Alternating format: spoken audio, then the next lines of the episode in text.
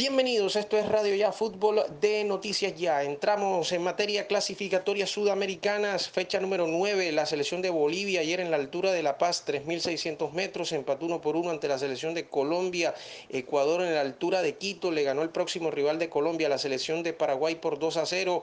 Venezuela en Caracas perdió 3 por 1 ante Argentina. Perú en Lima empató 1 por 1 ante Uruguay y Chile en el Estadio Monumental en Santiago empató 0 o, o perdió mejor 1 por 0 ante la selección de Brasil. Brasil lidera justamente las clasificatorias, 21 puntos, marcha invicto. Segundo lugar, los campeones de la última Copa América, Argentina con 15. Tercero, Ecuador con 12. Cuarto, Uruguay con 9, diferencia 0. Quinto, Colombia. Está en el repechaje en este momento. Colombia, 9 puntos, menos 2. Sexto, Paraguay con 7 puntos. Séptimo, Chile con 6. Octavo, Bolivia con 6. Noveno, Perú con 5. Décimo, Venezuela 4. La fecha 6 se va a jugar el domingo 5 de septiembre con Brasil, Argentina, Ecuador, Chile, Uruguay, Bolivia a la misma hora, 5 de la tarde, Paraguay, Colombia y Perú, Venezuela van a cerrar esa fecha número 6, que es la fecha que estaba pendiente del mes de marzo. Ayer empate uno por uno en el estadio Hernando Siles en La Paz, 3.600 metros de altura.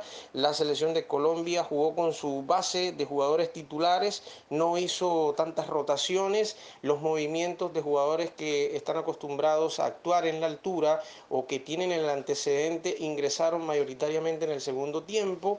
Eh, se combinaron con algunos titulares que tuvo el profesor eh, Reinaldo Rueda, pero en términos generales la selección estuvo bien, simplemente faltó tener la suficiente tranquilidad para poder tomar mejores decisiones y definir en el arco de Carlos Lampe, que fue una de las figuras del partido. A propósito, el técnico Reinaldo Rueda da una radiografía completa de este empate ayer en el estadio eh, Hernando Siles de La Paz.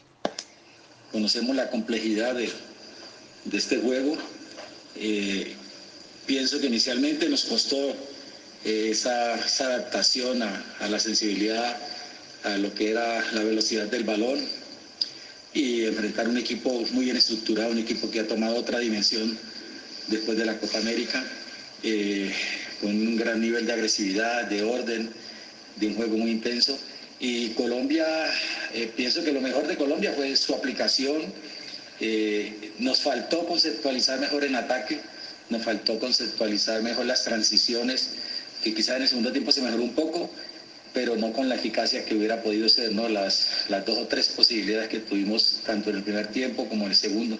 Creo que por ahí pasó el trámite del juego y, y resaltar tiempo? Eh, el comportamiento de Colombia en todas sus líneas, el comportamiento del árbitro, creo que el, el, el comportamiento arbitral para un partido tan, tan intenso eh, es muy meritorio y, hay, que, hay que resaltarlo también.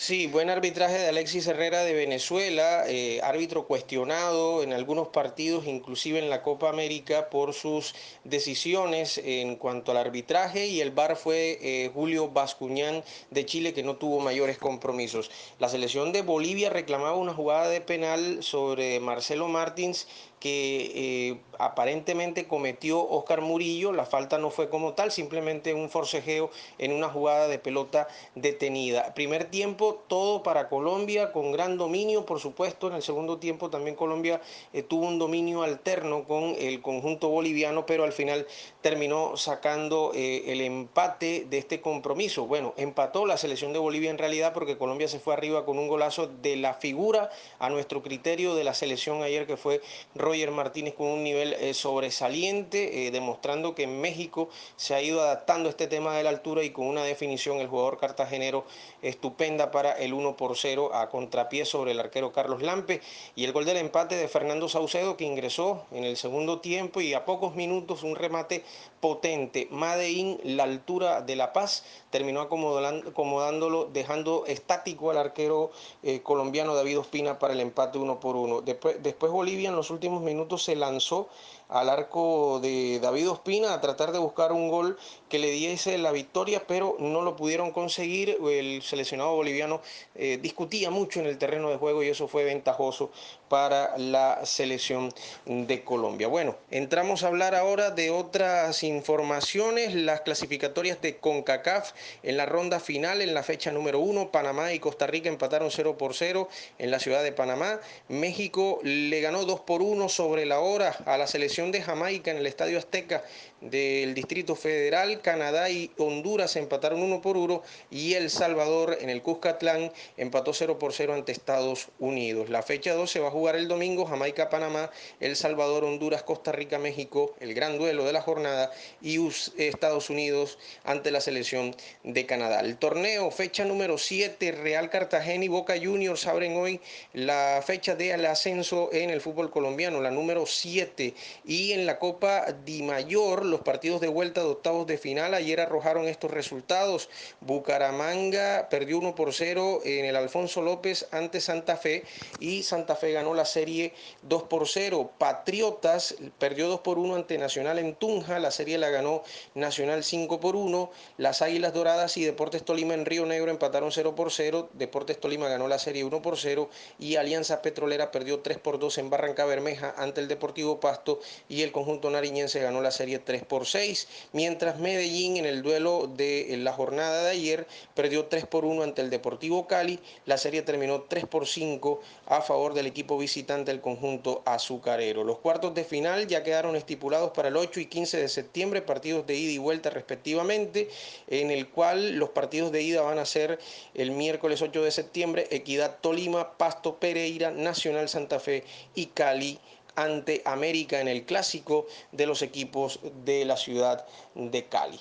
Muy bien, estaremos muy pendientes de todo lo que suceda. La selección de Colombia ya en desplazamiento a Asunción y para empezar los primeros entrenamientos ya de cara a lo que va a ser el partido del domingo a las 5 de la tarde ante el seleccionado paraguayo que ayer perdió 2 por 0 en eh, Quito ante la selección del Ecuador. Y por supuesto muy pendientes del Junior que ya llegó a la ciudad de Barranquilla ayer después de caer eh, eliminados en los octavos de final de la Copa Colombia Di Mayor, donde los eliminó el Deportivo Pereira. Muchas cosas por revisar, son ocho eliminaciones, siete con Amaranto Perea, que ya no está, y la primera con el profesor Arturo Reyes, pero los artistas siguen siendo los mismos de las ocho eh, eliminaciones anteriores. Hay que revisar qué está pasando con los jugadores del Junior de Barranquilla, porque van a traer, así traigan a Guardiola, la situación con estos jugadores de seguir así va a ser complicada. Ahora solamente queda la liga y será la competencia número 9 que está en desarrollo, por cierto, la que determinará si los jugadores pueden o no dar una respuesta después de ocho eliminaciones, tanto en Libertadores como en Sudamericana, y en Copa, al igual que en Liga. Esta y otras informaciones las puedes escuchar ya aquí, por supuesto, en el podcast de eh, Radio Ya Fútbol de Noticias Ya. Una feliz jornada para todos.